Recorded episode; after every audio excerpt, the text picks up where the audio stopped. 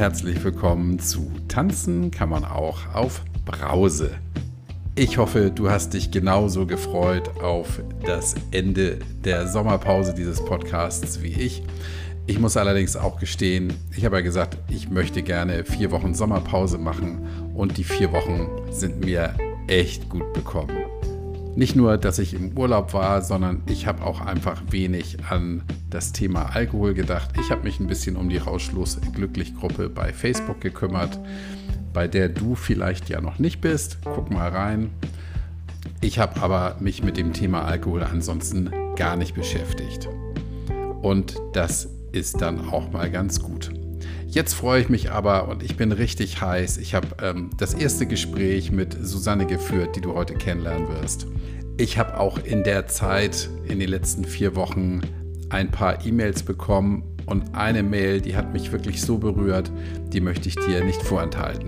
Deshalb sage ich jetzt schon mal, das wird eine XXL-Folge, weil jetzt der Brief kommt, den ich vorlese. Dann kommt das relativ lange Interview mit Susanne. Und das ist dann die Folge 62 mit dem Interview Nummer 43. Bevor das Interview kommt, möchte ich aber die Mail vorlesen, die ich bekommen habe. Die Mail geht so.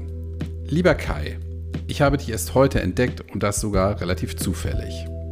Nach der Buzzword-Suche bei Spotify, die sicherlich viele deiner Hörer hinter sich haben und wohl zu meinem nüchternen Neustart gehört, wie die momentan schlaflosen Nächte, bin ich zunächst auf deinen Gastauftritt bei Sucht und Ordnung gestoßen. Die Folge hat mich extrem fasziniert. Dennis hat dich dort als geilen Typen vorgestellt. Ein Kompliment, welches ich schon oft bekommen, aber auch verteilt habe was, nicht nur damit hast du mir im Laufe des Interviews die Augen geöffnet, nicht selten nur wegen des Alkohols der Fall war. Ich bin 25 und trinke, seitdem ich Haare am Sack habe. In meinem Freundeskreisen macht das jeder, aber ich bin gut darin, Leute von noch mehr Alkohol zu überzeugen. Für mich gehört das dazu, habe ich immer gesagt, ohne zu merken, dass ich über die letzten zwei Jahre komplett vergessen habe, was ich damit eigentlich genau meine Weswegen es mir wohl so leicht fiel, dieses Credo einfach auf jede Situation anzuwenden. Einer meiner besten Freunde, Investmentbanker bei Goldman Sachs in New York, meinte mal, sein allergrößter Skill im Leben sei Mario Kart spielen. Was ist dein größter Skill? Was kannst du eigentlich am allerbesten, egal wie banal es ist? Meine Antwort ist Saufen. Ich bin davon überzeugt, wenn Saufen ein olympischer Sport wäre, würde ich mir mit der olympischen Fackel beim Stadioneinlauf die Bierflasche aufmachen. Wie du merkst, ich spreche in der Gegenwartsform. Ich bin kein trockener Alkoholiker, zumindest nicht so lange wie die meisten deiner Zuhörer. Du begleitest mich gerade auf den ersten Schritten meines Weges, mich aktiv mit meiner Beziehung zu Alkohol, Drogen und anderen Süchten zu meinem Leben zu befassen, die mir am letzten Wochenende endgültig meine vierjährige Beziehung gekostet haben. Ich habe zum Glück nie morgens direkt allein eine Flasche Whisky geäxt oder im Bad aus Hilflosigkeit Rasierwasser getrunken. Aber wenn ich ein Glas in der Hand hielt, konnte ich nicht mehr aufhören. Ich bin ein Süchtiger, aber vor allem ein Schauspieler, der den Akt der Lüge perfektioniert hat. Vor Publikum, aber vor allem vor mir selbst. Das letzte Wochenende wird für mich das letzte Mal gewesen sein, dass ich diesen Süchten in dieser Art und Weise nachgegeben habe. Am kommenden Montag beginnt eine lang erwartete und bitter nötige Psychotherapie. Und allein dein Podcast hat mich dazu gebracht, das Glas nun wegzulegen. Tja, und ich höre mal an dieser Stelle auf vorzulesen, weil dass ich so eine Mail bekomme, das berührt mich so sehr, dass ich sage, allein dafür mache ich weiter. Das ist ganz klar, ja. Und ich wünsche dir, lieber Autor dieser Mail, alles, alles Gute. Halt mich auf dem Laufenden. Wir haben uns dann noch weitergeschrieben. Und ich habe ihm natürlich geschrieben, dass es wirklich tragisch ist, dass sein für ihn definierter Skill das Alkoholtrinken ist. Und ich bin sicher, auf dem Weg, den er jetzt gehen wird, wird er feststellen, dass er auch noch andere Fähigkeiten hat. Die Mail geht dann noch ein bisschen weiter. Wir haben uns dann noch per Mail ein bisschen ausgetauscht und wir haben vereinbart, wenn er das Gröbste hinter sich hat, wird er sich bei mir melden und dann machen wir ein schönes Interview. Ich freue mich drauf. Ich wollte dir mit dieser Mail mal einen kurzen Einblick geben, wer hier meinen Podcast noch so hört neben dir und was dieser Podcast offenbar, also nicht nur meiner, natürlich auch andere, bewegen kann. Und ich hoffe, dass es auch zum Ziel führt. Bei der Gelegenheit, ich kriege meistens ein Feedback zu den Gesprächen, die ich hier geführt habe. Und das Feedback beinhaltet grundsätzlich immer, das kann ich wirklich so sagen, die Nachricht, hey, das Gespräch hat mir gut getan und es hat teilweise dafür gesorgt, dass sich sogar das Leben etwas verändert hat. Weil ein solches Gespräch schafft Verbindlichkeit, sorgt dafür, dass im Kopf nochmal so richtig aufgeräumt wird. Und wenn du der Meinung bist, dass du vielleicht auch was aufzuarbeiten hast, dann melde dich bei mir. Ich habe jetzt in der Pause auch noch andere Mails bekommen, über die ich mich natürlich sehr gefreut habe. Und ich verspreche hier an dieser Stelle nochmals, jede Nachricht, ob per Mail, WhatsApp oder über Facebook oder äh, Instagram, wird beantwortet. Wirklich jede. An dieser Stelle auch nochmal ein herzlicher Dank an alle, die sich jetzt bei mir gemeldet haben. Ich habe ja einen großen Aufruf gemacht, ähm, dass ich Interviewpartner brauche und das ist immer so. Ich habe jetzt diese Woche zahlreiche Gespräche, die ich führen werde. Freue ich mich drauf, finde ich richtig gut. Aber der Strom darf nie versiegen. Und glaub ja nicht, dass möglicherweise deine Geschichte langweilig ist, weil, wenn es um unser Thema hier geht, ist keine Geschichte langweilig. Selbst Leute, die relativ wenig getrunken haben und dann beschlossen haben aufzuhören, haben etwas Interessantes zu erzählen. Und wenn du eine andere Geschichte hast, freue ich mich drauf, die mit den anderen zu teilen. Also melde dich. Apropos melden, wir kommen zu Susanne. Susanne steht mitten im Leben. Sie hat einen fordernden Job, ist da voll engagiert und ähm, hat sich vor einiger Zeit selber in eine Entzugsklinik einweisen lassen. Und danach sollte dann eigentlich alles gut sein. Naja, eigentlich. Was dann passiert ist, wirst du gleich erfahren. So, und damit endet das längste Intro aller Zeiten. Vielen Dank für deine Geduld. Lehn dich zurück, ruckel die Kopfhörer zurecht. Hier kommt Susanne.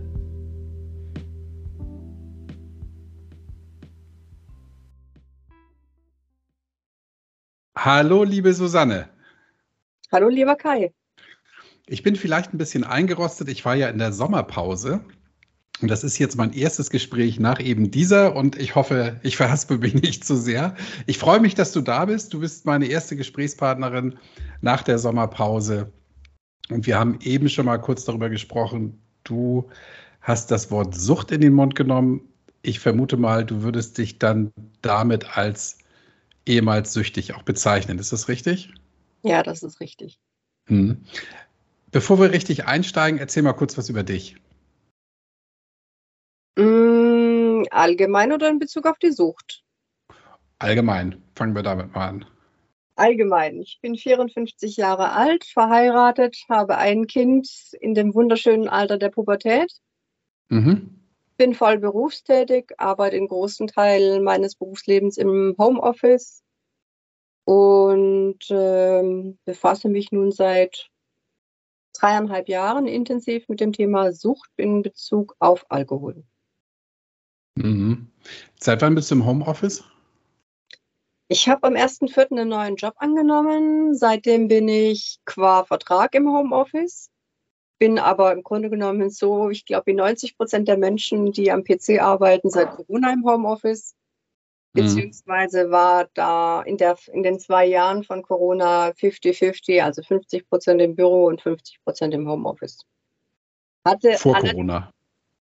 Nein, seit Corona. Hatte allerdings ah, okay. mhm. Phasen äh, im Homeoffice, weil ich teilweise Projekte hatte, die nicht mit der mitteleuropäischen Zeit gearbeitet haben, sondern nordamerikanische Zeit oder asiatische Zeit, sodass ich aufgrund der Tatsache, dass ich eben die Büroarbeitszeiten in Europa nicht, nicht, nicht abdecken konnte, eben im, im Homeoffice arbeiten konnte. Ich muss allerdings mhm. dazu sagen, ich bin ein Mensch, ich liebe mein Homeoffice. Also es ist kein Zwangshomeoffice, ja. sondern Ich liebe das. Ich liebe es, wenn ich meine Ruhe habe und wenn ich mein gewohntes Umfeld habe. Mhm. Ich habe wegen Homeoffice deshalb gefragt, weil das ja möglicherweise auch später nochmal zum Tragen kommt, wenn wir übers Trinken sprechen. Weil äh, mit einem dicken Kopf und äh, roten Augen lebt es sich im Homeoffice sicherlich besser, viel, vielfach als, als in einem Großraumbüro. Ja, ich denke, also ich habe jetzt so nicht das Thema gehabt, dass ich ähm, im angetrunkenen Zustand gearbeitet habe früher, sondern ich habe wirklich nur abends getrunken. Klar, ich hatte am nächsten Tag Restalkohol, aber ich bin immer ins Büro gegangen und ich hatte damit auch kein Thema. Ähm, aber ich denke oder wir fürchten eigentlich von der, von der Suchthilfe her, dass wir in zwei bis drei Jahren eine riesengroße Homeoffice Welle kriegen werden in der Suchtberatung. Ah, Weil momentan okay. mhm. outen sich die Menschen noch nicht, zu was sie dieses Homeoffice teilweise missbrauchen. Aber ich denke, mit einem Versatz von ja, ein, zwei, drei Jahren wird da eine große Welle auf uns zukommen, derer, die erkennen, ja, Homeoffice hat mich dazu verführt, ähm, mehr Alkohol auch tagsüber zu konsumieren, als es mir in meinem Job gut tut. Ja. Du arbeitest also der Suchthilfe. Ja, ich moderiere eine sogenannte Motivationsgruppe. Das sind Menschen, die noch nicht so ganz sich dafür entschlossen haben, die Finger vom Alkohol zu lassen, die noch keinen Weg gefunden haben, die sich schwer damit tun, ähm, eine Entscheidung zu fällen. Okay, da kommen wir später zu. Finde ich, finde ich ein ganz spannendes Thema. Sollten wir nicht vergessen. Ich schreibe es mir auf, weil sonst vergesse ich es nämlich. Ähm, wir fangen mal bei dir an, liebe Susanne. Und zwar würde ich gerne mal hören, wie hast du denn selber zum Alkohol gefunden? Ich bin reingerutscht und habe irgendwann die Augen verschlossen vor der Gefährlichkeit dieses Suchtmittels. Ich habe schon immer gut gute Mengen Alkohol vertragen und habe mir jahrelang selber was vorgemacht, weil ich ja nur den guten Alkohol getrunken habe. Ich habe mhm. hochpreisigen Whisky, hochpreisigen Rotwein getrunken, zum Schluss in Mengen, die meiner Gesundheit nun wirklich nicht mehr gut getan haben.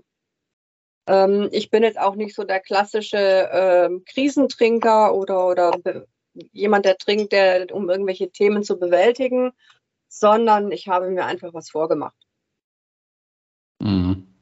Mhm. Und also, ich habe mich mh. analog der Gesellschaft verhalten. Ich war in einem Berufsumfeld, in dem gerade nach Feierabend auf Geschäftsreisen an, in, am Ende von Projekten sehr viel getrunken wurde und ich war immer ganz stolz darauf, dass ich so viel vertragen habe.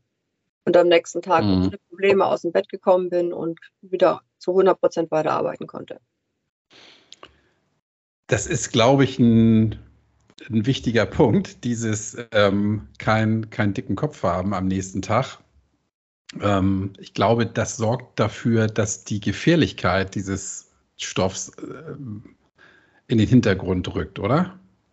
Ja, man kann es lange Zeit einfach negieren, weil man es hm. nicht so spürt. Es ist einem nicht schlecht, man hat keinen Kopf, man funktioniert. Hm. Das sind so die Punkte, ähm, da das sieht man ganz deutlich daran, dass einfach die, die Schwerpunkte, das, was wirklich wichtig im Leben ist, so nach und nach immer mehr in den Hintergrund gerutscht sind. Ähm, es war dann einfach nur wichtig, trotz dieser riesigen Mengen Alkohols, die ich konsumiert habe, zu funktionieren. Es waren eigentlich nur noch zwei Dinge wichtig. Es war wichtig zu funktionieren im Alltag in Bezug auf Job und Familie und auf der anderen Seite sich die Mengen ähm, Alkohol zu beschaffen, die man einfach gebraucht hat. Alles andere ist völlig in den Hintergrund gerutscht. Also das, was wirklich wichtig im Leben ist, sprich ein erfülltes Leben zu führen, glücklich zu sein, ähm, Hobbys zu pflegen, all die Dinge, die wirklich wichtig sind. Und das habe ich dann dank der Tatsache, dass ich irgendwann mal körperliche Abhängigkeit ähm, entwickelt habe, von meinem Körper eindeutig gezeigt bekommen. Mein Körper hat irgendwann mal gesagt, so, jetzt ist Schicht im Schacht. Mhm. Hast du denn erst gemerkt, dass das so das, was wichtig ist im Leben, in den Hintergrund rückt oder die körperliche Abhängigkeit? Was kam dazu erst? Körperliche Abhängigkeit. Mhm. Das mit dem Denken, das hat irgendwann mal aufgehört, wirklich gut zu funktionieren. Da habe ich mir was vorgemacht. Nein, ich habe einfach diese körperliche Abhängigkeit entwickelt äh, mit dem Zittern, äh, mit Schweißausbrüchen. Ich hatte auch einen Krampfanfall und äh, habe dann aufgrund dessen, dass ich schon gemerkt habe, dass mein Umfeld äh, sich Sorgen macht, ähm, an einem Tag X beschlossen, so, ich gehe jetzt in eine Entzugsklinik. Das, die Wege von mir und Alkohol, die trennen sich jetzt. Punkt aus Ende. Wow. Ich, ich würde hm, ich würd da gerne mal ein Stück zurückgehen. Ähm, wann, wann ging denn das los, dass du Mengen getrunken hast, die, wie du selber gesagt hast, nicht mehr gesund waren. Also, dass Alkohol nicht gesund ist, ist ja sowieso klar, aber dass es dennoch gefährlich wird. Wann, wann war das ungefähr? Ja, dank meiner Langzeitreha kann ich dir das sogar inzwischen wieder sagen. Ich würde mal sagen, die ungesunden Mengen täglich, das fing 2015 an. Hat sich mhm. dann ganz extrem gesteigert 2017, 18 als ich erfahren habe, dass meine Mutter dement ist und ich zusammen mit meinem Vater die Pflege übernommen habe und hat ihren, hatte ihren Höhepunkt in der Zeit der Pflege, weil eine demenzkranke Frau zu pflegen ist eine Herausforderung, die wünsche ich meinem schlimmsten Feind nicht. Mhm. Und, ja, kann äh, ich mir vorstellen. Ich muss jetzt so ganz leicht sarkastisch sagen, zum Glück ist dann meine Mutter gestorben weil ich glaube, ganz ehrlich, ich hätte mich zu Tode gesoffen. Das ist ein Thema in meinem Leben gewesen, das habe ich nicht verarbeitet bekommen. War es der Schmerz darüber, dass es deiner Mutter, dass du deine Mutter so erleben musstest oder, oder der, der Stress, der, der mit der Pflege zusammenhing? Es war ein bisschen von allem das ist eine Krankheit, die zu verstehen, ich nicht geschafft habe. Ich, ich bin, ich habe das Problem wahrscheinlich, dass ich ein sehr rationaler Mensch bin. Ähm, Wäre ich ein, ein eher gefühlsorientierter Mensch, hätte ich es irgendwann mal vielleicht akzeptieren können, dass es dann halt so ist, wie es ist ähm, und das Beste daraus machen. Aber ich habe diese Krankheit einfach nicht verstanden. Mhm ich, die, kam, die kam von einem Tag auf den anderen. Dann eben wochenlang die, die Frage im Hinterkopf, warum haben wir so lange nichts gemerkt?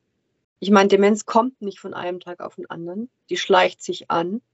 Ich habe auch meinen Vater gefragt, seit wann er denn was gemerkt hätte.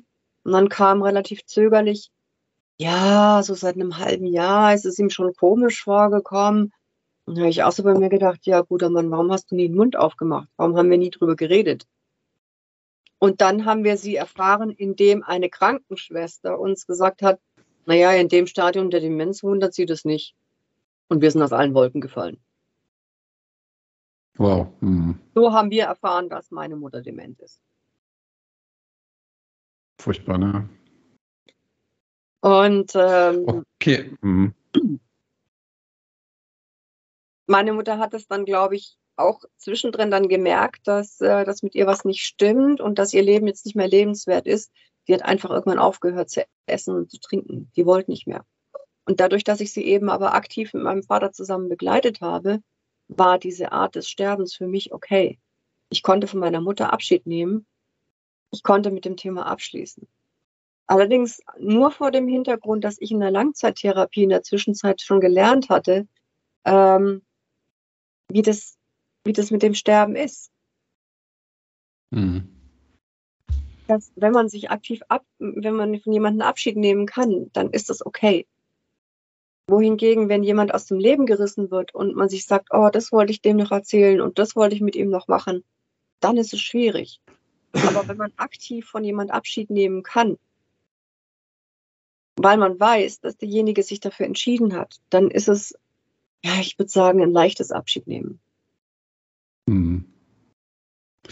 Jetzt wird das Gespräch sehr schwer, ja, aber ich möchte eins, eins noch dazu sagen. Ich, das ist ja für dich ein wichtiger Punkt im Leben, auch oder in deiner, in deiner Alkoholkarriere, eben die Krankheit deiner Mutter. Ähm, zum Tod möchte ich noch sagen, ja, wenn man die Möglichkeit hat, jemandem noch Dinge zu sagen, mit, mit demjenigen vielleicht noch Dinge zu machen oder, oder Dinge abzuschließen. Das kann man, wenn man weiß, jemand stirbt. Man kann aber auch, wenn jemand aus dem Leben gerissen wird, vorher dafür sorgen, dass man dem Menschen das gesagt hat, was einem wichtig ist, was man vielleicht immer mal sagen wollte, sich vielleicht nicht traut. Ja, das sollte man vorher getan haben. Weil der Tag kann immer kommen, wo jemand stirbt. Deswegen liebe ich auch mein jetziges Leben, weil ich lebe so klar.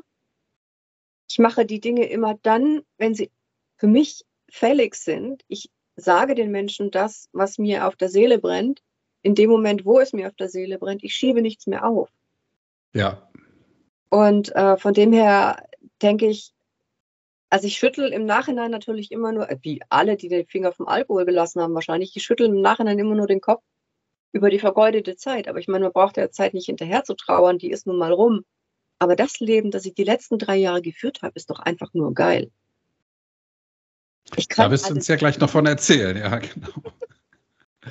ja, aber es ist, weißt du, ich, also, äh, um das nochmal abschließend zu sagen, mit diesem Abschied nehmen, ja, ähm, ich weiß eben von Fällen, wo Leute es äh, geschafft haben, sich immer Wichtiges zu sagen oder auch Dinge einfach zu machen. Ja, ähm, es hilft dir nichts, wenn du sagst, ich mache in zehn Jahren eine Reise, ähm, wenn du dann nicht mehr reisen kannst.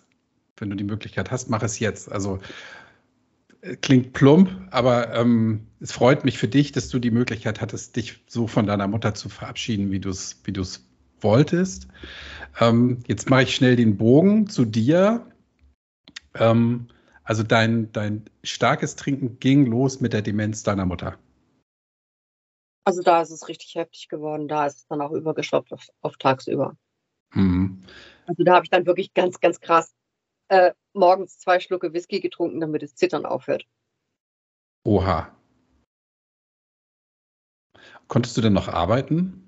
Ja. Und ist dir das, ist dir das leicht oder ist das dir eher schwer gefallen? Es ist mir extrem schwer gefallen. Aber da war immer im Hinterkopf noch dieses, ich muss funktionieren, ich muss funktionieren, ich muss funktionieren. Und wenn man sich extrem zusammenreißt, dann geht es auch. Und der Spruch kam sogar mal von der Suchtberaterin in der Nachsorge, die meinte, es gibt kaum einen disziplinierteren Menschen als einen Alkoholiker. Mhm. Weil äh, im Hinterkopf ist immer noch, ich muss gucken, dass ich die Fäden am Tanzen halte, weil sonst bricht alles zusammen, dann ist mein Leben beim Deibel. Also im Hinterkopf weiß das jeder Alkoholiker, was er da eigentlich äh, an, an zerstörerischen Maßnahmen mit seinem Leben betreibt. Aber ein Alkoholiker ist gerade in meinem Fall extrem diszipliniert, um noch ein Mindestmaß an Funktionalität aufrechtzuerhalten. Hm. Ist es in der Firma jemandem aufgefallen? Nein. Hm. Ist es deiner Familie auch? Ich würde sagen, äh, wenn jemand wirklich hingeschaut hätte, ähm, dann hätte er es gesehen. Ja, da sind wir wieder bei, bei, dem, bei dem Punkt etwas sehen und das auch ansprechen. Ja, da kommen wir, kommen wir dann zu deinem Vater. So im Grunde genommen. Ja, der hat, der hat auch was gesehen und hat nichts gesagt. Also ähm, das ist manchmal vielleicht leichter gesagt im Nachhinein als, als dann getan. Wie ist es denn mit deiner Familie? Die, hat die das, äh, hat dein Mann, hat dein Kind das gemerkt, dass mit dir was nicht stimmt? Mein Mann hat sehr viel mitbekommen. Das kam dann bei einem Gespräch raus, als ich gesagt habe, ich gehe in die Entgiftung. Da haben wir ein sehr gutes Gespräch geführt. Da hat er mir mal erzählt, was er mitbekommen hat, was er versucht hat, wo er mich kontrolliert hat, um, also klassische Co-Abhängigkeit eigentlich, ähm, um das Schlimmste zu vermeiden. Ähm, mein Kind hat sich ja auch mitbekommen, da war allerdings noch relativ jung. Der, ich habe ihn letztes Mal gefragt, er kann sich ja nicht mehr viel erinnern, aber es gibt eine Situation, da wollten wir gemeinsam mit der S-Bahn irgendwo hinfahren. Und da war ich schon so betrunken, dass ich das nicht mehr geschafft habe. Aber ich habe es immerhin noch geschafft, dass wir mit der S-Bahn wieder nach Hause gefahren sind. Ähm, das hat der bestimmt mitbekommen, dass das bedingt war durch Alkohol. Aber es hat zum Glück die Familienkonstellation jetzt nicht so aus dem Gleichgewicht gebracht, dass sie nachhaltig geschädigt geworden wäre. Also wir haben im Nachgang zwischen Entgiftung und der Langzeittherapie immer wieder über das Thema gesprochen. Ich rede auch heute noch mit ihm darüber. Aber heute ist momentan etwas schwierig, weil Kind ist in Pubertät und Kommunikation ist auf einer Baustelle immer etwas schwierig. Mhm. Das steht mir alles noch bevor. ja. Ähm, wie hat denn dein Mann reagiert, als du ihm gesagt hast, du gehst in, die, in den Entzug? Wie war das? Gott sei Dank. Mhm.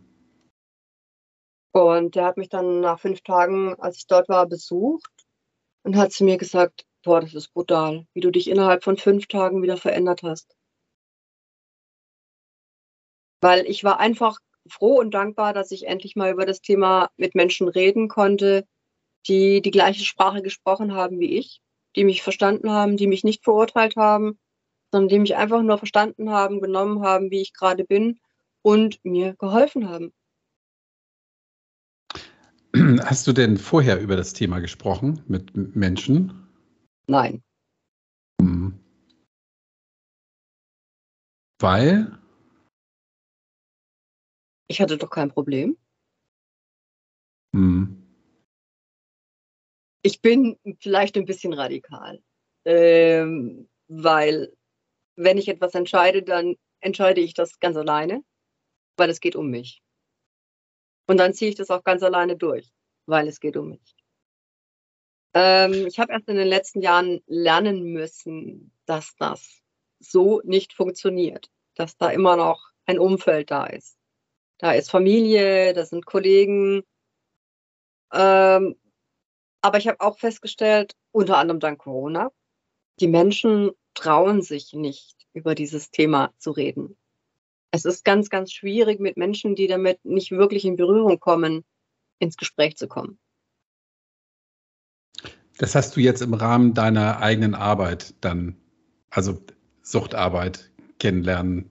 Nein, ich habe es teilweise echt provoziert. Ich habe ähm, keinen Hehl daraus gemacht gegenüber meinen Kollegen, dass ich äh, in die Reha nach Wilhelmsheim gehe. Wilhelmsheim ist eine Suchtklinik im Großraum Stuttgart. Das hätte jeder Mensch googeln können, was das ist. Es hat mich nie jemand gefragt. Es hat nie jemand das Thema Alkohol in den Mund genommen mir gegenüber. Mhm. Es hat bestimmt der ein oder andere gegoogelt, bin ich mir ziemlich sicher. Ich habe aber auch zu ein, zwei Kollegen ein sehr gut, gutes Verhältnis. Die wissen Bescheid oder die wussten Bescheid. Das ist ja der ehemalige Arbeitgeber. Äh, die wussten Bescheid. Und äh, die haben beide analog reagiert. Boah, das hätte ich jetzt nicht gedacht. Du hast dich zwar verändert, aber dass du so in die Scheiße gegriffen hast, hätte ich nicht gedacht. Hut ab. Und dann war das Thema durch. Was hättest du dir da gewünscht? Ich fand das klasse, die Reaktion. Ganz ehrlich. Mhm. Weil wovor ich richtig Angst habe und deswegen auch der, der Kontakt mit der Gabi Gutschek, wir haben da mal so ein bisschen gebrainstormt, wo ich wirklich Angst vor habe, das sind diese blöden Kommentare, diese blöden Reaktionen. Ach, jetzt stell dich nicht so an, das ist doch nicht so schlimm. Naja, vielleicht ist es ja bei dir doch nicht so schlimm. Hey, aber komm, ein Glas Rotwein geht doch. Du hast doch immer so gern Rotwein getrunken. Davor habe ich Angst. Mhm. Das sind Dinge, also heute, ich glaube, heute wüsste ich schon, was ich sagen würde, aber in der Anfangsphase hätte ich sowas nicht vertragen. Ja. Lernt man sowas in der, in der Suchtklinik, wie man mit solchen Situationen umgeht? Wir haben es diskutiert in der Suchtklinik, weil es für uns alle Thema war. Ähm, wir sind aber zu sehr unterschiedlichen Schlüssen gekommen. Die einen haben gesagt, okay, damit kann ich umgehen. Die anderen haben gesagt, nee, dann halte ich lieber meinen Mund. Ähm, und die meisten waren eigentlich eher unentschlossen, wollten es auf sich zukommen lassen. Und dann haben wir das Thema mal auf sich zukommen lassen, ähm, durchgesprochen und haben festgestellt, ja, kann man machen, der bessere Plan ist, glaube ich, jemand in der Gruppe zu haben, der Bescheid weiß, der einen zur Not auch wieder einfangen kann, wenn es aus dem Ruder läuft. Weil man ist in der Anfangsphase einfach sehr dünnhäutig. Mhm. Also grundsätzlich würde ich mal sagen, wenn, wenn man eine Situation auf sich zukommen sieht und weiß, dass die irgendwann früher oder später kommen wird, macht es Sinn, sich darauf vorzubereiten. Das ist doch logisch. Ähm, wenn ich zu einem Bewerbungsgespräch gehe und sage, boah, ich lasse das mal so auf mich zukommen, dann ist die Wahrscheinlichkeit, dass es in die Hose geht, relativ hoch. Wenn ich aber mich darauf vorbereite, ahne, welche Fragen kommen und mir eine Antwort zurechtlege, habe ich es deutlich besser. Also ähm, diese Frage oder dieser Spruch, ach komm, ein Glas Wein, hab dich mal nicht so, das kommt früher oder später immer zu jemandem, der keinen Alkohol mehr trinkt. Und da, glaube ich, ist es, ist es sehr, sehr wichtig, ähm, eine passende Antwort parat zu haben und nicht einen roten Kopf zu kriegen und zu sagen, äh, ja, weiß ich jetzt auch nicht. Ja, du, du warst selber nie in der Suchtklinik, gell? Nee, nee, nee.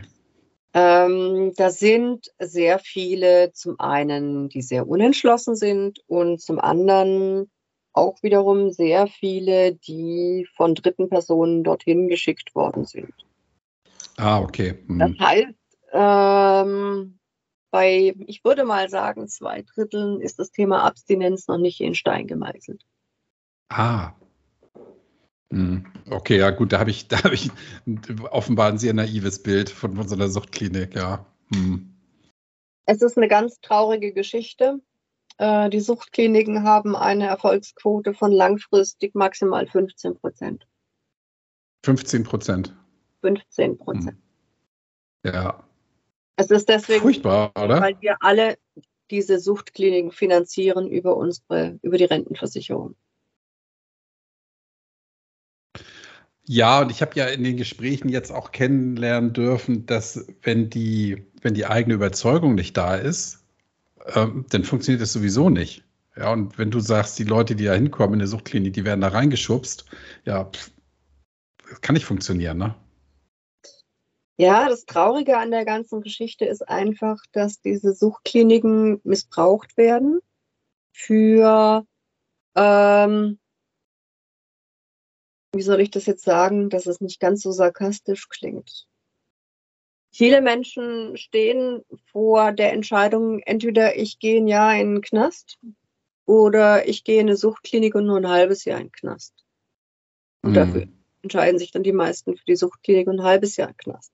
Das heißt, da sind so ein paar Kandidaten dabei, die, die das System schon von Grund auf, ähm, ich würde nicht sagen sabotieren, aber die teilweise auch die, die, die Stimmung in diesen Gruppen sehr, sehr schwierig gestalten.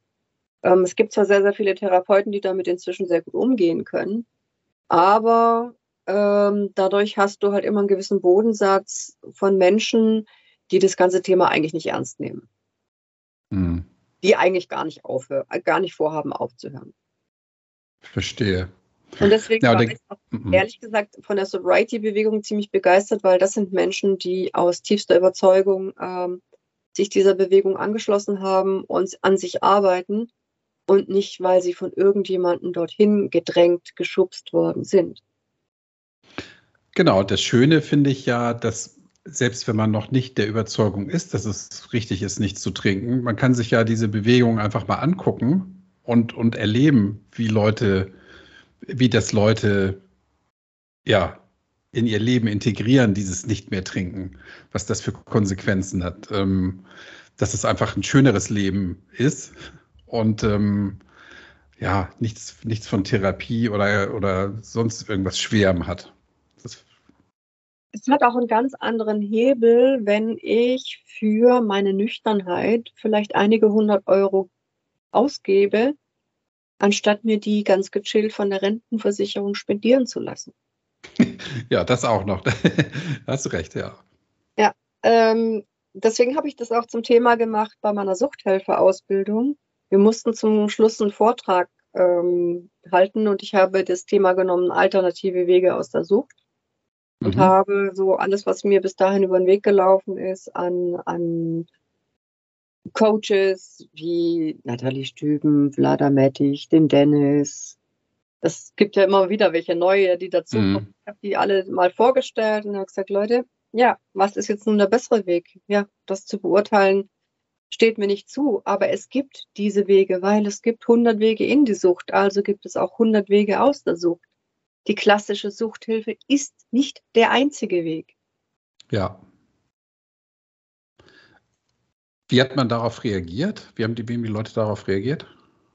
Also die erste Reaktion war ähnlich abwehrend wie die meiner Kollegen in der Diakonie. Ah, das taugt ja alles nichts, die haben das ja alles nicht studiert und die sind ja nicht professionell ausgebildet und, und, und. Ähm, Habe ich einfach mal so stehen lassen. In Ordnung.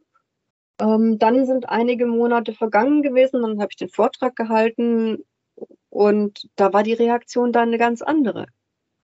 Also ich denke, dass die klassische Suchthilfe sich des Defizits bewusst ist, sich der Schwächen bewusst ist und versucht, mit ihrer Organisation ein bisschen in die Richtung zu rutschen. Die mhm. tun sich aber als große Organisation, egal welche es jetzt ist, doch sehr schwer. Klar. Der One-Woman-Show ist halt einfach beweglicher als wie eine Organisation wie Caritas, Diakonie oder wer auch immer. Logisch, ja, ja klar. Ja, ich glaube, eine, eine der großen Schwächen, die Sie sich ja wohl auch eingestehen müssen, ist eben diese, diese grottige Erfolgsbilanz. Ne? Also eine Suchtklinik und ich glaube, bei Beratungsstellen ist das wahrscheinlich nicht, nicht so sehr viel anders, oder? Ähm, erstens mal die schlechte Erfolgsbilanz zum einen und zum anderen einfach auch die Tatsache, dass es einem alkoholabhängigen oder sagen wir mal suchtmittelabhängigen Menschen sehr schwer fällt, sich einzugestehen, dass er ein Problem hat, sehr schwer fällt, Kontakt aufzunehmen mit einem Suchtberater oder einer Suchtberaterin und dann dem auch noch gegenüber zu sitzen. Das sind alles Horrorszenarien. Das sind alles Situationen, die die Menschen davon abhalten, das Thema anzugehen. Und deswegen ähm, ist es für viele, glaube ich, am Anfang der bessere Weg, über so quasi hm, anonyme Plattformen zu gehen. So nach dem Motto, da kann ich, da habe ich meine Scham noch im Griff. Ähm, da kann ich mit dem Thema umgehen. Wohingegen, wenn ich jemanden gegenüber sitze, dem sogar noch in die Augen schauen müsste und über dieses schambehaftete Thema zu reden, das ist für viele einfach zu viel.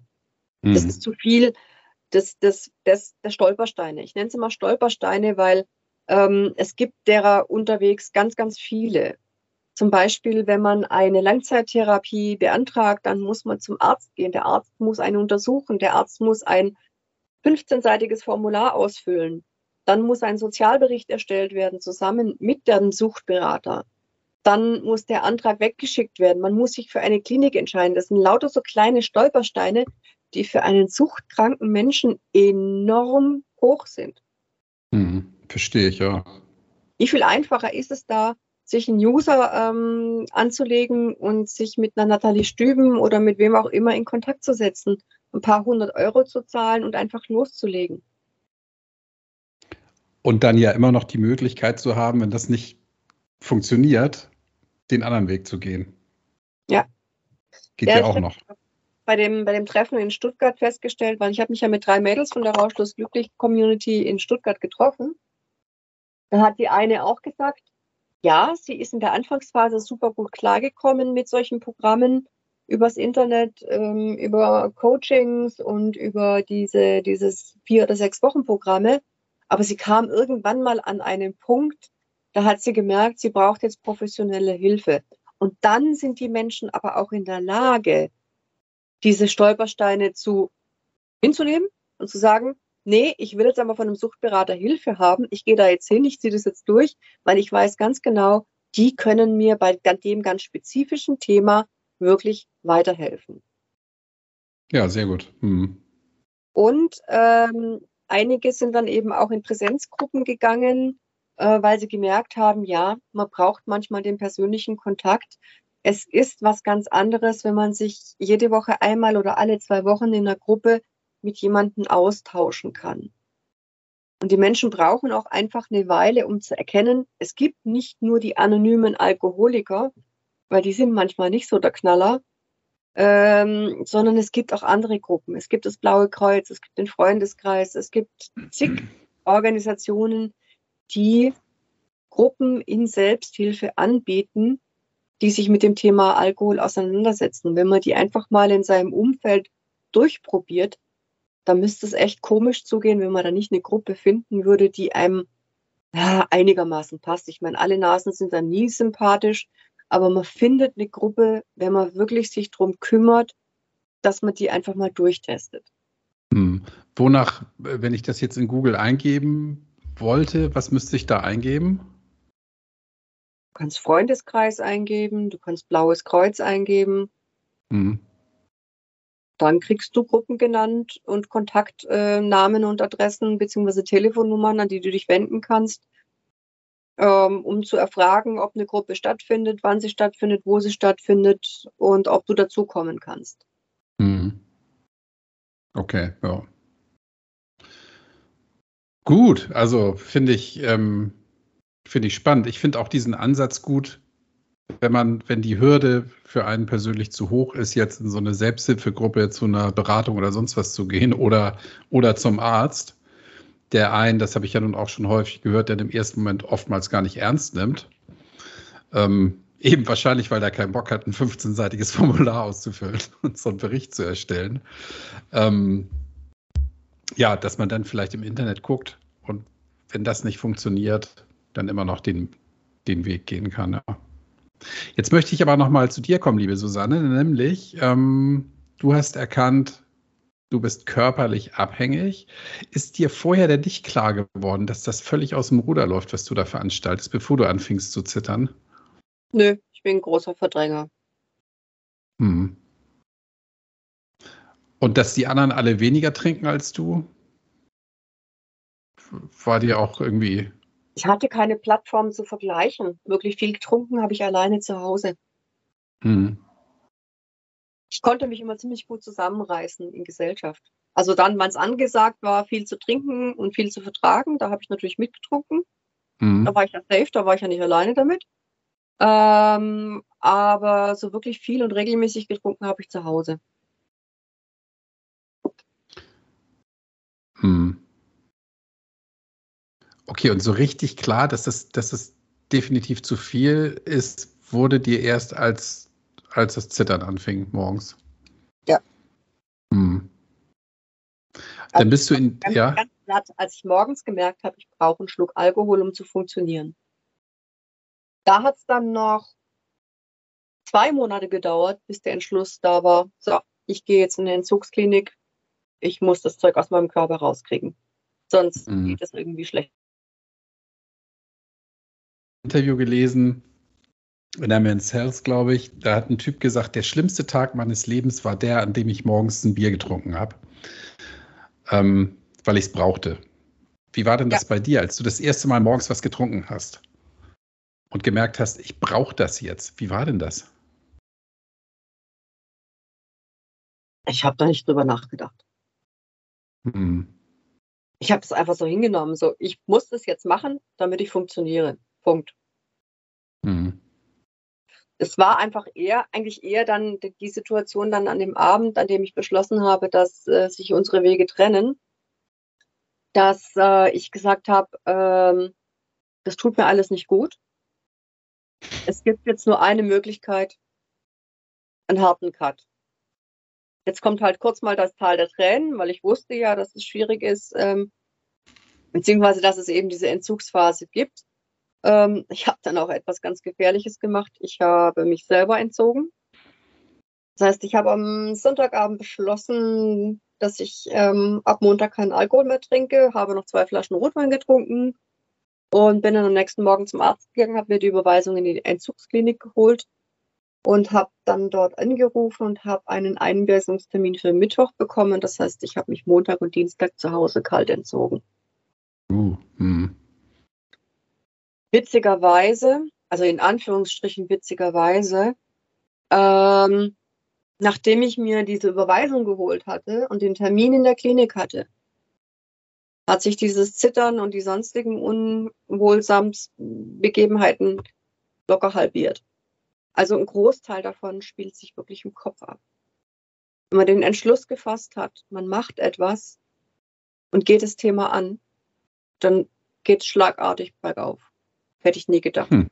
Ja. Und ich hab, in diesen zwei Tagen habe ich eben diese guten Gespräche mit meinem Mann geführt, ähm, wo er mir dann halt auch erzählt hat, äh, in welcher Form er das mitbekommen hat, was mit mir los ist und wie froh er ist, dass ich jetzt aktiv werde, um von dem Zeug loszukommen.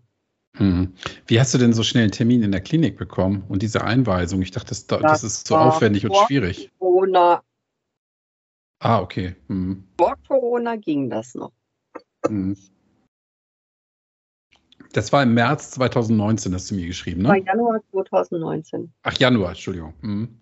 Ja. ja, dann kam ich aus dem Entzug und es ging mir wunderbar. Ich bin wieder, ich habe noch mal eine Woche äh, mich krank schreiben lassen. Das war für den Arzt auch kein Thema, weil wir in der Entzugsklinik auch darüber gesprochen haben, dass das schon ein ziemlich harter Cut ist. Zwei Wochen Entzug und dann gleich wieder arbeiten gehen. Und deswegen habe ich beschlossen, okay, ich gebe mir noch eine Woche Zeit, um im Alltag wieder anzukommen. Hat auch super funktioniert und ich bin dann wieder arbeiten gegangen und es war eigentlich gar kein Thema, keinen Alkohol zu trinken ähm, weil ich ja wieder voll Gas geben wollte im Beruf. Und ich hatte in der Zeit in der Entzugsklinik schon so ein bisschen was von diesem Suchthilfesystem kennengelernt, also was es da gibt an ambulanten Therapien, an Tageskliniken, an Langzeittherapien. Aber zu dem Zeitpunkt kam es für mich nicht in, der, in Frage, 10 bis 15 Wochen aus dem Beruf fernzubleiben. Das konnte ich mir nicht vorstellen. Mhm ich war immer noch so ein bisschen auf dem Trip, ich muss in der Familie und dem Beruf funktionieren. Das war für mich Prio Nummer eins. Und ähm, bin dann also beruflich wieder voll eingestiegen, hatte damals ein SAP-Projekt, das sich so in Phasen bewegt hat. Das heißt, es waren heiße Phasen, weniger heiße Phasen. Und in einer der weniger heißen Phasen im April habe ich dann gemeint, naja, vielleicht ist es ja doch nicht so schlimm mit dem Alkohol und mit mir. Ich probiere das jetzt nochmal aus. Vielleicht bin ich ja gar nicht abhängig und war natürlich oh. innerhalb von zwei, drei Wochen wieder voll drauf. Was? Ja. Also du warst in der Suchtklinik, hast wieder gearbeitet und hast gedacht, ah, da ist dir nicht in den Sinn gekommen, ey, ich habe morgens getrunken, um nicht mehr zu zittern. Okay, du hast also Mensch, wieder, bist wieder voll eingestiegen. Herr Mensch, das geht unheimlich schnell. Oh Mann, ey, Susanne. Ja, super, okay. gell? Auf jeden Fall ähm, war ich dann halt innerhalb von zwei, drei Wochen wieder so richtig schön drauf. Äh, zum Glück hat mein Mann es nicht mitbekommen. Ähm, was er dann aber mitbekommen hat, war die Tatsache, dass ich dann an einem Tag mir morgens schon eine Flasche Whisky gekauft habe, auf der Fahrt ins Geschäft getrunken habe, dann nach einem halben Tag das Arbeiten abgebrochen habe, weil ich gemerkt habe, es funktioniert überhaupt nicht. Und auf der Heimfahrt hat mich die Polizei angehalten. Und dann ja. war der Führerschein mal für zwei Jahre weg. Edgy Badgy, ja. Oh Mann, ey. Einen Arbeitgeber zu der Zeit damals, der war 42 Kilometer von meinem Wohnort entfernt. So, und diese Keule, Kai, hat mir dazu verholfen, endlich schlau zu werden. Seitdem, seit dem 1. Mai 2019, lasse ich die Finger vom Alkohol. Boah, alter Schwede, ey. Oh. Bei manchen muss es nur Klick machen. Manche brauchen eine Keule. Ich brauche halt eine Keule.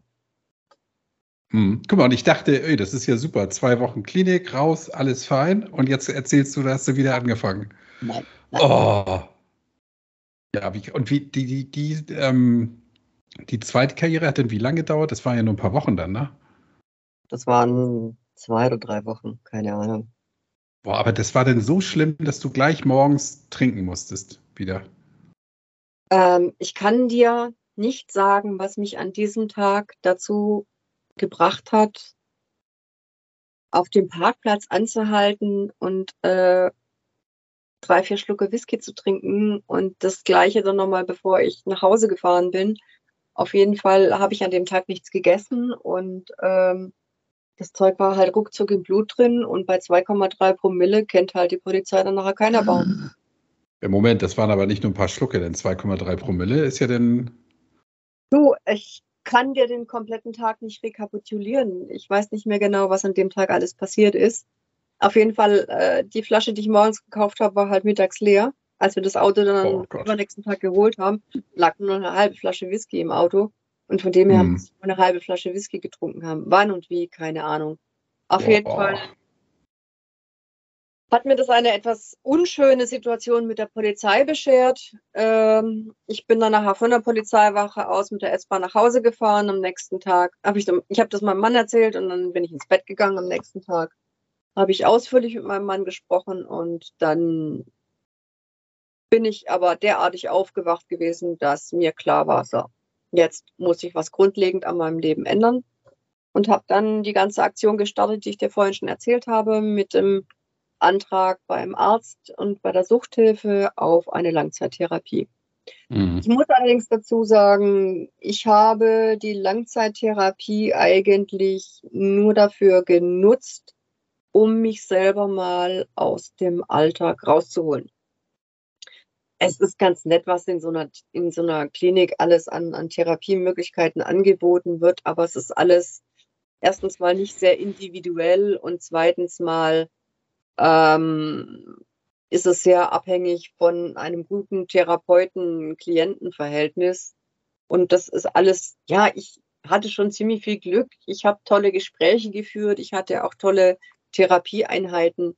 Aber die Therapie selber war jetzt nicht der Grund, warum ich heute abstinent lebe, sondern einfach die Tatsache, dass ich endlich mal Zeit hatte, mich mit den Lebensthemen zu beschäftigen dass ich wirklich mal den Teppich heben durfte, in Ruhe, darunter hervorkehren durfte, das Ganze aufarbeiten konnte und dann für mich abschließen konnte.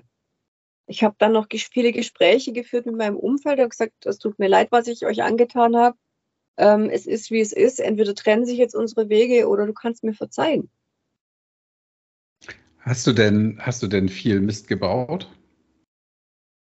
Ähm, ich denke, dass ich einfach das Familienleben sehr belastet habe. Mhm. Und ähm, dass ich mit meiner falschen Priorisierung das ganze Familienleben in eine falsche Richtung gelenkt habe. Wenn meine Familie, wenn ich mal heute meine Familie anschaue, ähm, Otto meines Mannes diese Woche, mein Gott, Frau, hast du Hummeln im Hintern? ich bin so unternehmungslustig, so unternehmungslustig war ich in den Jahren meines Alkoholkonsums natürlich nicht. Mhm. Ich könnte Bäume ausreißen heute. Ich bin komplett, ich würde nicht sagen, ich bin ein anderer Mensch, aber ich lebe heute. Was hast du vorher getan? Funktioniert. Mhm. Das heißt also, trinken und nichts machen in der Freizeit? Genau. Und ansonsten arbeiten, wie, wie ja. gestört wahrscheinlich. Ja. Mhm. Ja. Und die Priori Priorisierung, wo du gesagt hast, da ist was falsch gelaufen, was war das? War das, dass du gesagt hast, ich habe zu viel gearbeitet oder ich habe mich darauf konzentriert oder was war es? Ich habe das an erster Stelle gestellt, den Job. Mhm. Beziehungsweise, nein, Familie und Job waren schon quasi gleich auf, aber ähm, alles andere hat überhaupt keine Rolle gespielt. Mhm. Was, was würdest du als alles andere definieren heute? Hobbys, Freizeitaktivitäten, Pläne für die Zukunft, ähm, gute Gespräche, ganz, ganz wichtig, gute Gespräche. Ähm, bei mir hat sich grundlegend etwas geändert. Ich meine, ich war schon immer sehr konsequent, wenn mir irgendwelche Leute blöd kamen. Ich habe die relativ schnell äh, zu den Akten gelegt, aber ich bin heute noch viel krasser drauf ähm, Smalltalk, ja, im beruflichen Umfeld, wenn es sich gar nicht vermeiden lässt, natürlich. Da ist keiner vorgefeit. Aber ich verplemper meine Zeit nicht mehr mit irgendwelchen blöden Leuten. Mhm. Dafür ist mir mein Leben echt zu schade. Und vorher hast du mit den blöden Leuten getrunken und dummes Zeug geredet oder wie darf ich das übersetzen? Äh, ich habe sie mir schön getrunken und habe sie ertragen. Und heute ja. sagt mir halt, was soll der Quatsch? Ihr könnt mir, mhm. mir denken, was ihr wollt. Ist mir egal. Ich habe keinen ja. Bock, mich mit euch abzugeben. Also schaut, dass er Land gewinnt. Ja. Ich unterstelle mal, dass du das keinem so sagst, aber, aber für dich so lebst. Ja, ja natürlich. ähm, was hat denn, das, ich muss da jetzt nochmal zurück. Also du bist ähm, zur Polizei gekommen, besoffen. Wenn ich jetzt dein Mann wäre, ich wäre aus allen Wolken gefallen. Was ist denn dein Mann damals?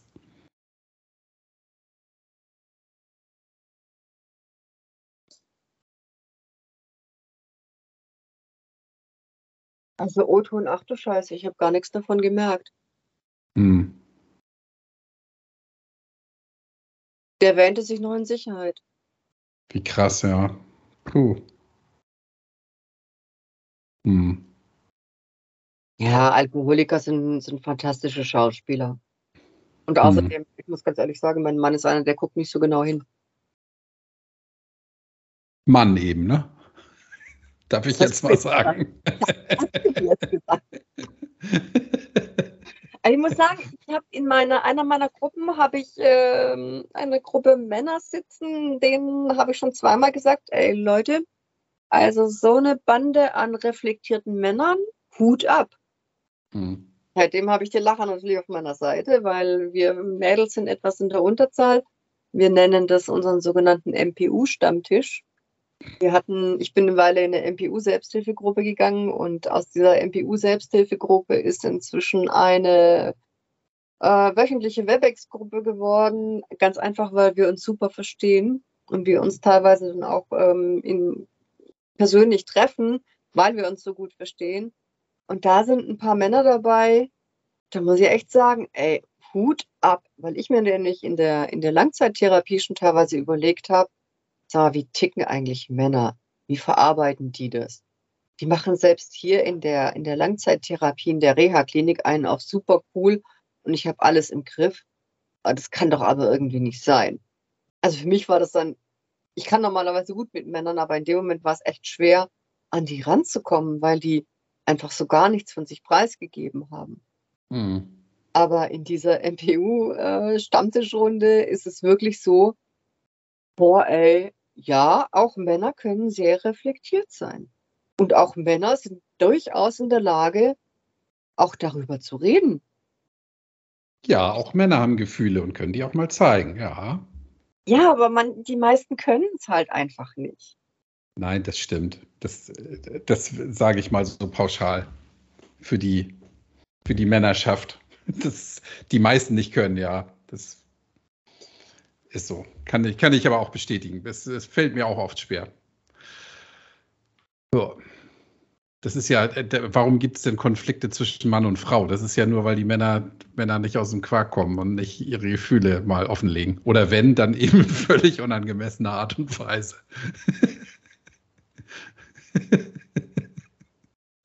ja. Und das ist ein Punkt, ja. Ähm, da hilft Männern oder Menschen, sage ich jetzt mal, manchmal der Alkohol.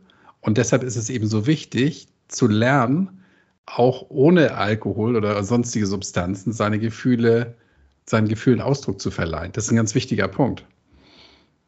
Deswegen ist für mich ganz wichtig, ähm, nicht auf jeden Reiz sofort zu reagieren. Weil wenn ich mit sowas konfrontiert werde, wo, ähm, sagen wir mal, Otto Normalverbraucher sagen würde, ja, lass uns mal einen trinken und dann reden wir darüber, dann ist die Zunge ein bisschen lockerer, da geht da was.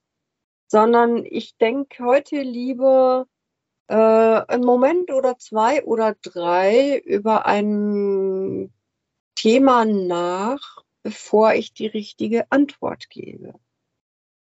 Und ähm, finde, finde das heute dann doch irgendwie ein bisschen seltsam, diese Antwort mit Hilfe des Alkohols zu suchen. Mhm. Ähm, ist nur schwierig, das jemandem klarzumachen, für den es ganz normal ist. Weil mich erschreckt es natürlich, dass es für viele Menschen ganz normal ist, ähm, Alkohol zu trinken, damit die Zunge sich ein bisschen lockert, damit man dann besser ein Gespräch führen kann anstatt dass man mal über ein Thema etwas sorgfältiger nachdenkt und dann diese Antwort genauso gut produzieren kann. Ja, gebe ich dir natürlich zu 100 Prozent recht. Das Thema für viele ist eben zum Beispiel unangenehme Dinge tatsächlich auch in Worte zu fassen. Also einfach auszusprechen. Da gibt es oftmals Hemmung.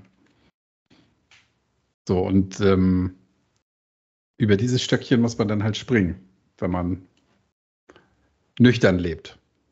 Mhm. Aber das kann man lernen. Es ist doch viel, es ist doch viel befriedigender, das zu können, ohne so ein blödes Hilfsmittel nötig zu haben. Ja, aber ja, natürlich, selbstverständlich, aber das muss man eben lernen. Oder viele Menschen müssen das lernen. Ja, weil dieses, ähm, was zu trinken, um die Zunge zu lockern, das ist halt anerkannt. Und das nicht mehr zu tun, das muss man halt lernen. Das ist so. Da würde ich mich mal festlegen, dass das vielen Leuten schwerfällt und, und sie das lernen müssen. Ja, ich weiß, dieses Thema Lernen und sich verändern, das ist etwas, was dem Menschen nicht unbedingt gerade so in die Wiege gelegt wird. Nee. Vor allem ab einem gewissen Alter heißt es ganz schnell, ah, in dem Alter ändere ich mich doch nicht mehr. Und ich sage dann halt ganz krass, was ein Bullshit. Du kannst dich in jedem Alter ändern. Das stimmt, ja. Das stimmt. Da muss halt der, der Wille vorhanden sein. Wie lange warst du in der Langzeittherapie? Zehn Wochen. Und das war denn fern daheim, fern der Heimat oder wie funktioniert ja, das? Ja, wir durften, also zwei Wochen, die ersten zwei Wochen waren wir komplett abgeschottet. Dann durften wir am Wochenende tagsüber nach Hause, wenn wir wollten, oder durften Besuch empfangen. Wir durften auch abends raus. Also es war eine sehr lockere Suchtklinik. Und ähm, ja, ist aber, glaube ich, der bessere, also war für mich auf jeden Fall der bessere Weg, äh, mal komplett aus dem Alltag rauszukommen und auch mal so ein bisschen wieder Bodenhaftung zu bekommen, weil ich beruflich schon ein ziemlicher Überflieger bin. Und so eine, so eine Suchtklinik ist nicht gerade ein Ponyhof. Also es war doch eine sehr lehrreiche Zeit. Mhm.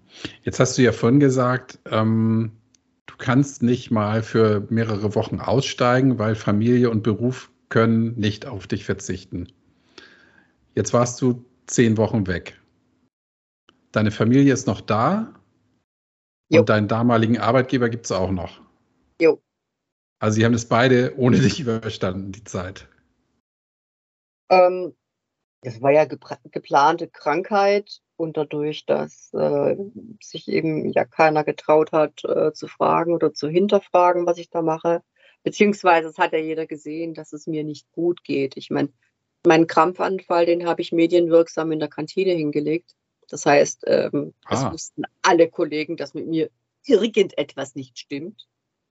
Ähm, und meine Chefin hat auch öfter mal zu mir gesagt, ey, Susanne, guck nach dir, dir geht's doch nicht gut.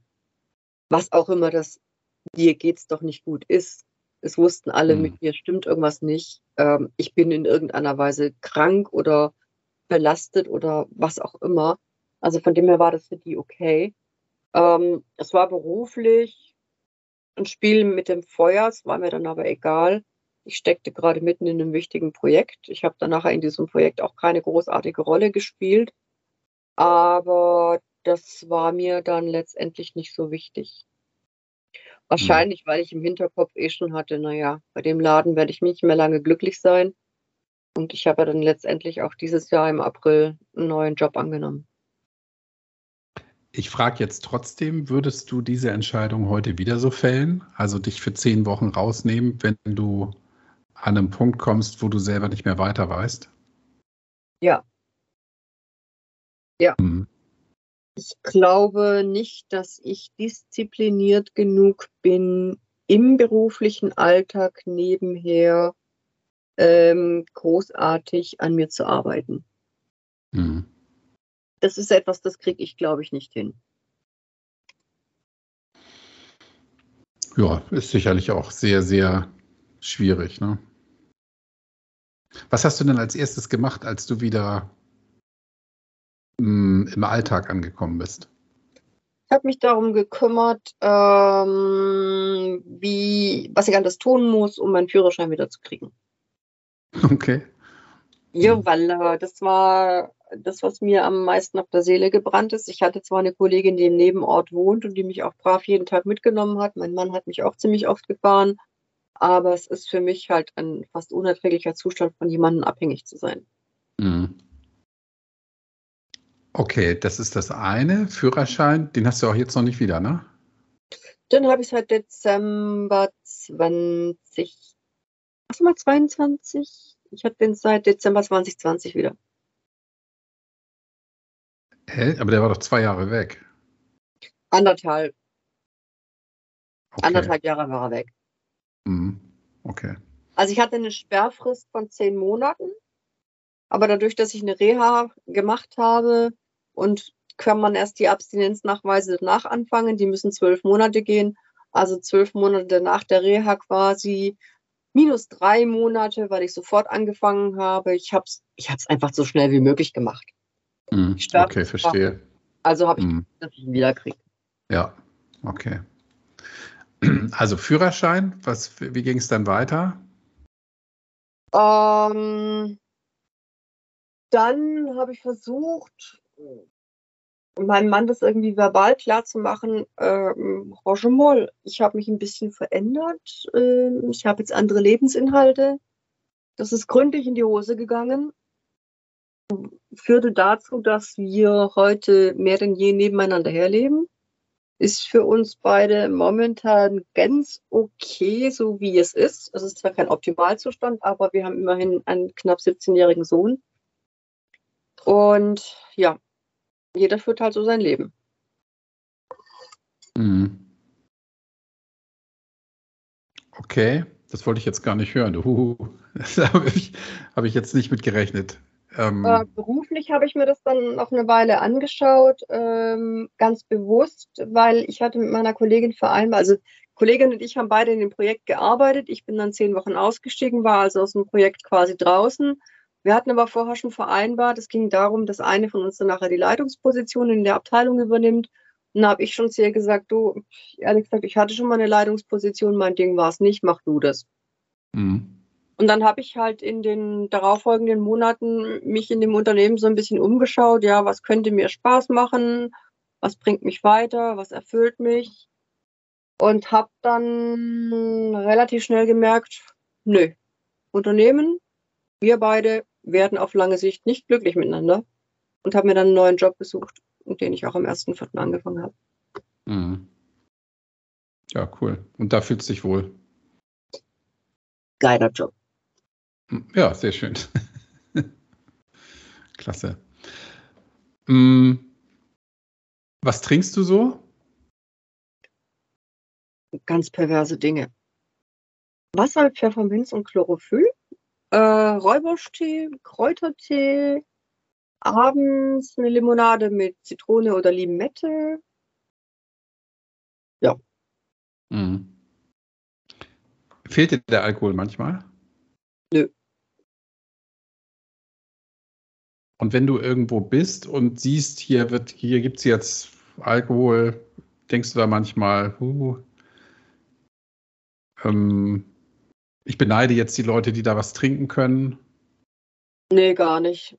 Ähm, was ich ganz seltsam finde, aber das ist so eine Gehirngeschichte. Ähm, es gibt manchmal so Situationen, so sturmfreie Bude zum Beispiel, boah, jetzt könntest du, denke ich mir, Moment, wo kommt jetzt dieser perfide Gedanke her? Mhm. Du willst gar keinen Alkohol trinken. Aber das ist so in dem Gehirn verankert. Die Situation ja. ist da, du könntest, ohne dass jemand das mitkriegt. Und schwupps ist dieser blöde Gedanke da. Was soll das? Also es ist ganz seltsam. Mhm. Was ich auch mache, da würde jeder Therapeut in, in einer Reha-Klinik den Kopf nur schütteln, ähm, ich mache meine persönliche Konfrontationstherapie. Ähm, jedes Mal, wenn mein Mann sich irgendwie ein Glas ähm, Wein oder Sekt oder sonst was, also nicht jedes Mal, aber hin und wieder mal, wenn er sich was einschenkt, ich rieche dran. Okay. Ähm, mir macht es auch nichts aus, wenn neben mir jemand eine Flasche Bier aufmacht. Ähm, ich denke mir ja, okay, Flasche Bier macht Klick, weil ich fand es in der Langzeittherapie so lustig, ähm, also nicht lustig, aber so seltsam zu erfahren, was einen so alles triggern kann. Also das Geräusch zum Beispiel, wenn man eine Flasche Wein öffnet, die mit einem Kronkorken verschlossen, äh, mit einem Korken verschlossen ist, oder eine Bierflasche, die mit einem Kronkorken verschlossen ist, dass mhm. diese Geräusche alleine jemanden triggern können. Oder die Tatsache, äh, zum Beispiel eine Limonade aus einem Bierglas zu trinken, kann auch jemanden triggern. Da habe ich mir gedacht, sag mal, was für ein verrücktes Teil ist denn so ein Gehirn? Mhm. Ja, abartig. Mhm. Ich habe das alles an, an mir ausgetestet. Ähm, ja, mich lässt das völlig kalt. Ich trinke auch meine Limettenlimonade aus dem Whiskyglas. Ja. Mhm. Aber einfach nur, weil das Whiskyglas halt, oh, komm, steht im Schrank, sieht verstaubt aus, kann man ausspülen und dann trinkt man halt die Limonade draus. Aber das, das, das interessiert mich alles gar nicht mehr. Mhm. Und dass dein Mann zu Hause was trinkt, das, da kommst du auch drauf klar. Ja, weil der trinkt Zeug, das würde ich in tausend kalten Winter nicht trinken. der trinkt süßen Rotwein, der trinkt Sekt, der trinkt äh, manchmal so komisches alkoholfreies Bier oder dann trinkt er normales Bier. Also alles Dinge, die ich nie getrunken habe und auch nie trinken werde. Verstehe. Ähm, Aktivitäten, du hast ja gesagt, früher hast du, hast du wenig gemacht. Was machst du jetzt so freizeitmäßig? Fahrradfahren, schwimmen gehen. Ich lese viel, ich höre viel Podcasts, ich treffe mich mit Freunden. Ähm, die letzten zwölf Monate hat sehr viel Zeit in Anspruch genommen. Der Suchthelferlehrgang, den ich, halte ich fest, sehr genossen habe. Mhm. Ähm, ich habe da tolle Leute kennengelernt. Ich habe da mhm. super interessante Leute kennengelernt. Und wir haben auch ganz tolle Gespräche geführt. Ja, und dann äh, habe ich noch weiterhin einen sehr stressigen Job. Das heißt, ich gucke halt nach mir, dass ich mich genug erhole, genug ausruhe ähm, dann habe ich auch noch so ein peinliches Hobby. Ich puzzle für mein Leben gerne. Okay, ist du nicht peinlich?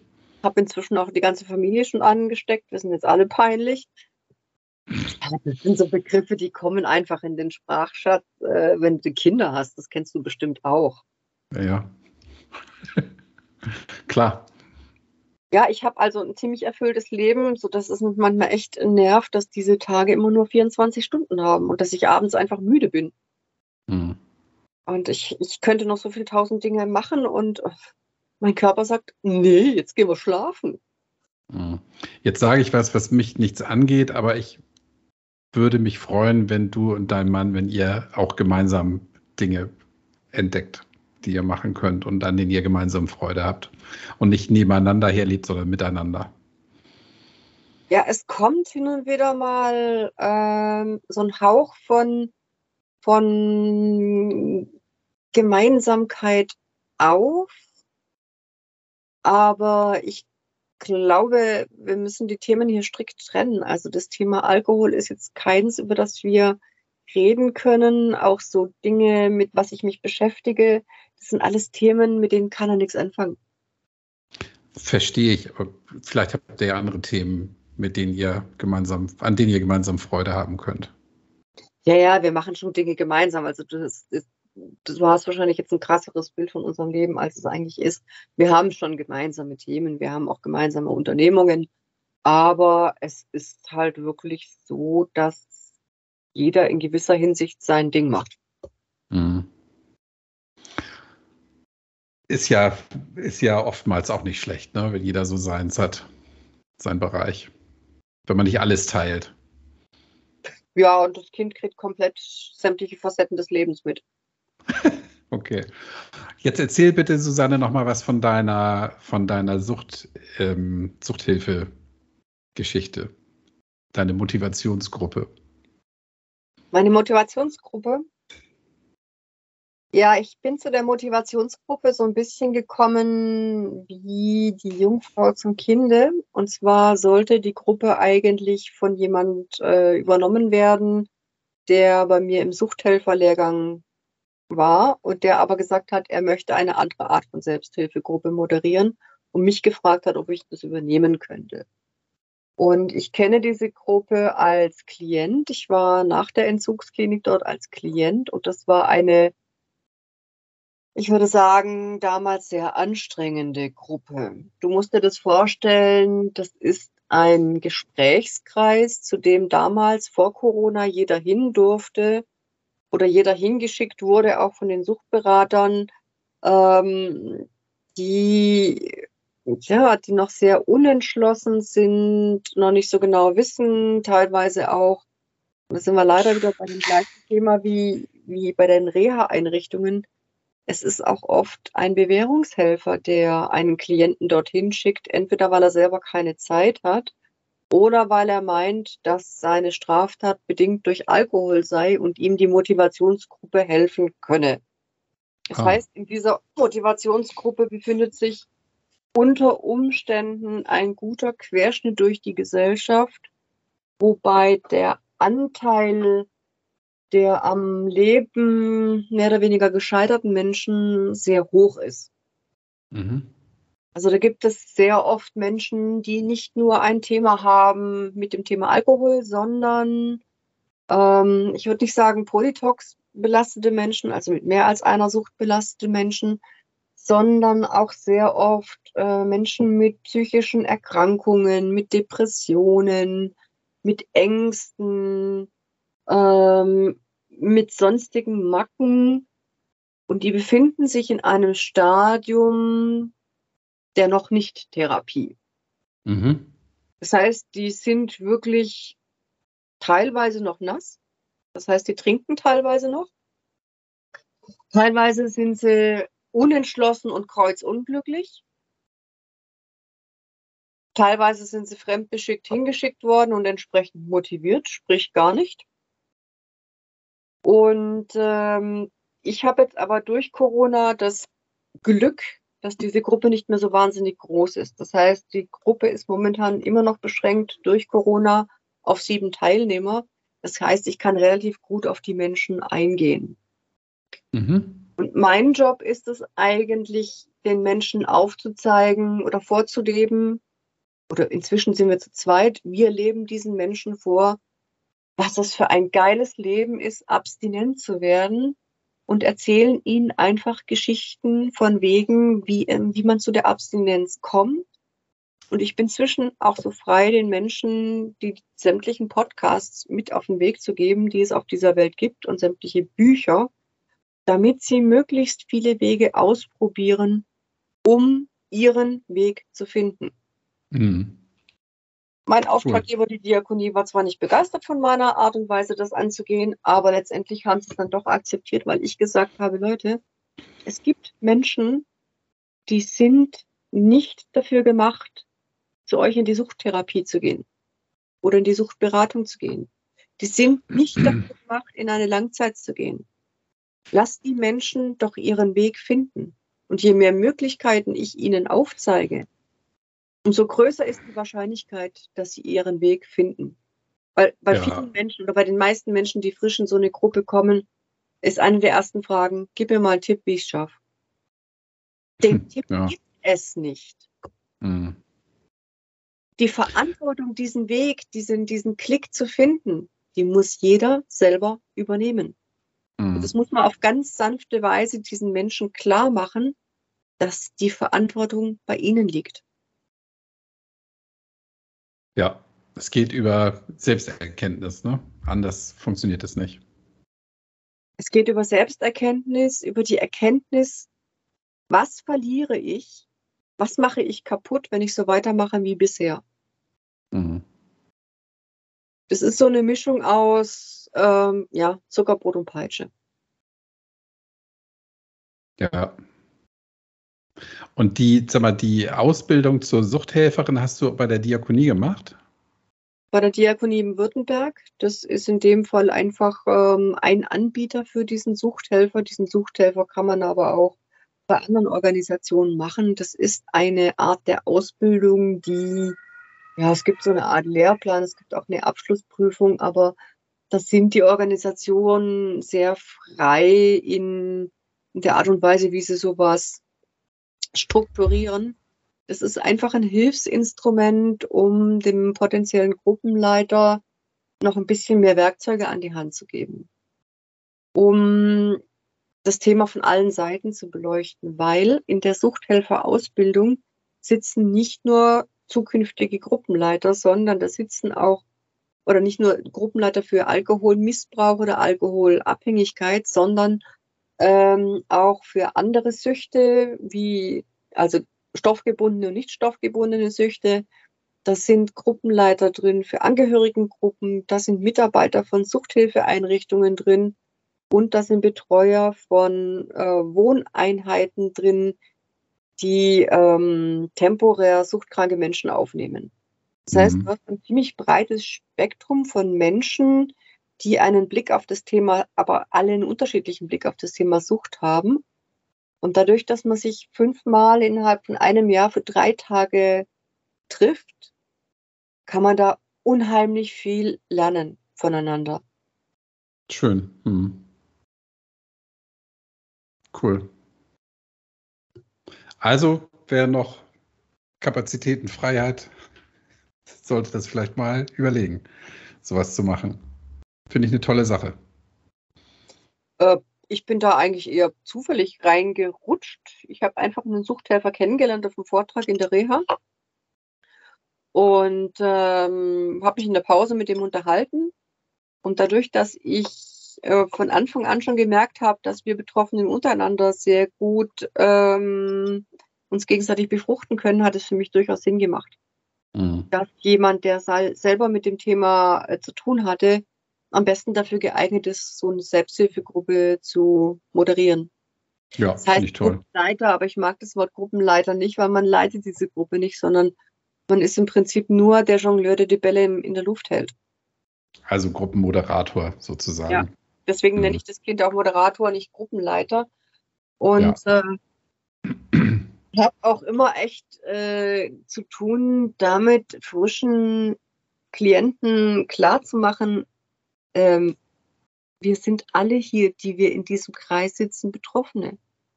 Sowohl ja. mein Kollege als auch ich, auch wir sind von dem Thema Alkohol betroffen.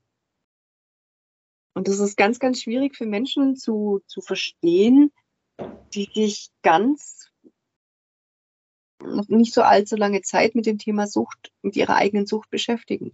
Mhm. Wie dieses ja. Suchthilfesystem funktioniert. Ja, ist, glaube ich, auch nicht so leicht zu durchschauen, ne? Ja, es ist, ich, in Gesprächen stellt sich dann immer wieder ein gewisser Aha-Effekt bei meinem jeweiligen Gesprächspartner äh, weil die meisten Leute sich natürlich mit diesem Thema nicht beschäftigen. Ganz klar. Ja, eben, ja, genau. Liebe Susanne, wir kommen zum Ende hin. Ich habe noch zwei Punkte. Zum einen, was möchtest du denn unseren lieben Hörerinnen und Hörern mit auf den Weg geben? Scheut euch nicht, Hilfe anzunehmen. Sehr gut. Und zum Zweiten, wen möchtest du grüßen? Auch wenn ich nicht weiß, wer von meinen Reha-Mitklienten, Patienten oder wie auch immer man das nennt, äh, diesen Podcast anhört, ich möchte alle grüßen, die jeweils in Wilhelmsheim waren. Sehr gut. Und wenn Sie bisher meinen Podcast nicht hören, dann wird es höchste Eisenbahn. Ja, da sollte man vielleicht mal ein Event in der ein oder anderen Reha-Einrichtung machen. Ja, du, ich bin ja, ich bin ja hier eine One-Man-Show. Ähm, das war jetzt, war jetzt ein Witz. Ich freue mich über jeden Hörer, den ich habe. Ähm, persönlich habe ich ja nichts davon. Also ich freue mich über meine Abrufzahlen und über Leute, die ich, die ich vielleicht ein bisschen happy machen kann. Aber ja, das war es dann auch eine Liste erstellt und ähm, planen, einen Flyer zu machen. Und in diesem mhm. Flyer werden auch sämtliche Podcasts aufgeführt. Natürlich, bevor wir das tun, holen wir das Einverständnis von euch allen ein. Mhm. Aber ich werde, oder das ist der Plan, diese ganzen Podcasts, die es zu dem Thema gibt, in diesen Flyer aufzunehmen. Und diese Flyer gehen dann an die Welt. Ah, sehr gut. Ja, schön. Ja, ich will irgendwie diese, diese klassische Suchthilfe immer stärker mit alternativen Wegen vernetzen, verlinken. Ja, finde ich super. Gute Sache. Passt in die Zeit. Jo. Liebe Susanne, apropos Zeit, die ist um für uns. Ich danke dir für das Gespräch. Ja, ich war ein bisschen aufgeregt. Mein erstes Gespräch nach der Sommerpause, die ich auch tatsächlich mit ohne Podcast hören und produzieren verbracht habe. Du warst eine tolle Gesprächspartnerin. Danke dafür. Ich wünsche dir alles, alles Gute für die Zukunft. Und ähm, wenn es was gibt, melde dich einfach bei mir. Okay, mach's gut. Du auch. Tschüss. Ciao.